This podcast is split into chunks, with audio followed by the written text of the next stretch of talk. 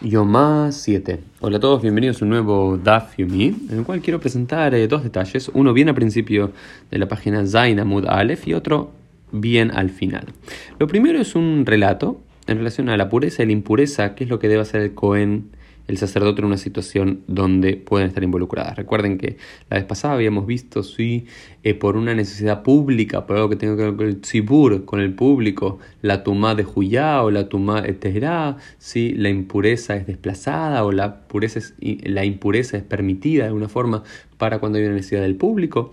Y se dice lo siguiente: Allá Omedu Makribe Minjata Omer Benitmet Beyado. Dice: Si el Cohen estaba ofrendando el Omer, estaba ofrendando un tipo de, sacrificio y él mismo se impurifica en su mano, por alguna razón X, Omer tiene que decir, Umevi'in ajeretachtea, tiene que avisarle a uno de los otros sacerdotes, por favor tráiganme otra ofrenda que esta se impurificó. Sin embargo, Imiein Sham Ela y Ombrimlo Ebei Pikea Dice sus asistentes, si se dan cuenta que la el único sacrificio que hay, el único sacrificio de granos que hay allí, es el Homer que él estaba sacrificando, que quedó impuro, y no pueden traer otro para reemplazarlo, se le tiene que decir Ebei Pikea sé inteligente y calla.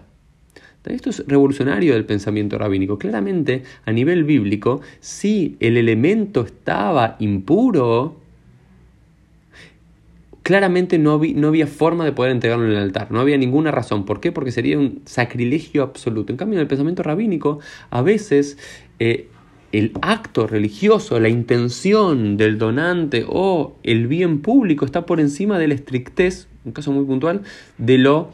Eh, de temas de pureza e impureza ritual, porque claramente eso no se debería entregar. Sin embargo, como hay una necesidad mayor del público, que el público se sienta bien, que se puede entregar eso por el bien de la gente y demás, dicen, sé inteligente y calla, es hacerte el sonso, hacerte el distraído, no digas nada y que pase. No imaginemos, estás teniendo una, un evento masivo en tu comunidad y te das cuenta que te quedaste sin vino cayer y tenés vino no cayer. Eh, bueno, si podés decirle a alguien, vení, anda a tal lugar y trae 12 botellas de vino cayer, bueno, está bien, puedes hacerlo. Pero si alguien te dice, no hay otro, ¿qué tienes que decir? Decirle, bueno, nadie puede tomar en este momento, o eh, ve y piquea justok. ¿no? Sé inteligente y calla. ¿no? Hay que pensar si estaríamos dispuestos a hacer eso hoy o no. El otro tema que aparece bien al final de la página 7 tiene que ver con el tzitz.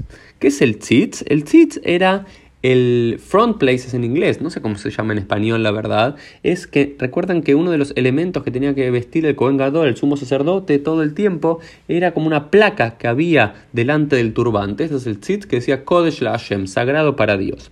Y, después dice eh, Tamid Lirtzon Lifnei Hashem, que esto siempre, siempre para la voluntad de Dios. Y la pregunta es si, este, si esto que tenía que tener en la frente lo tenía que tener el, Cohen Gadol siempre. Digamos, si siempre es una prenda de ropa que tenía que tener siempre, porque dice Tamid, dice Tamid. Y en realidad, después dice le Malei el Mitzho, mi Mashkachtla, mi Lobai, mi mi Lobai, Meinam. Dice, pero para, que el que entiende que esto es siempre, que siempre lo tiene que tener en su cabeza, eh, literalmente alguien no tiene que ir al baño y cuando tenés que ir al baño te lo tenés que sacar, no puedes entrar con algo sagrado al baño. O si tenés que dormir, también te lo tenés que sacar. Eh, no, no lo puedes tener. Entonces, ¿qué significa? Que, que siempre uno lo tiene que tener presente. Si cuando el Cohen puede utilizarlo para el servicio, lo tiene que tener físicamente y si no, lo tiene que tener presente. Digamos, Shelo y mi menú. ¿Qué significa tamid? U tamid, que es algo eterno. Shelo y mi menú. ¿sí? Que, no, eh, que su mente no se vaya de eso decir, que no se distraiga, que siempre tenga conciencia de que todo lo que está haciendo es Kodesh la Hashem, sagrado para Dios, más allá si tiene esta placa en su frente o no la tiene. Eso significa que algo sea tamid. Cuando tenés que tener una idea constante, no es que tengas el objeto constantemente. Y esto eh, se relaciona también con los tefilín. le mashmesh bitfilá behol Digo, el... Eh, una persona que tiene tefilín, recuerden que en la antigüedad la gente tenía tefilín puestos todo el tiempo, debía tocarlo todo el tiempo, ¿no? Todo el tiempo, no solamente para la tefila, porque lo usaban cuando iban a comer, cuando estaban en la calle, cuando hacían negocios, cuando iban, cuando caminaban, tenía que tocar los tefilín todo el tiempo y cada tanto tenían que tocarlo, ¿qué? Para recordarse eso a sí mismo. Cuanto más el tema del sit. Sin embargo, ¿Ok?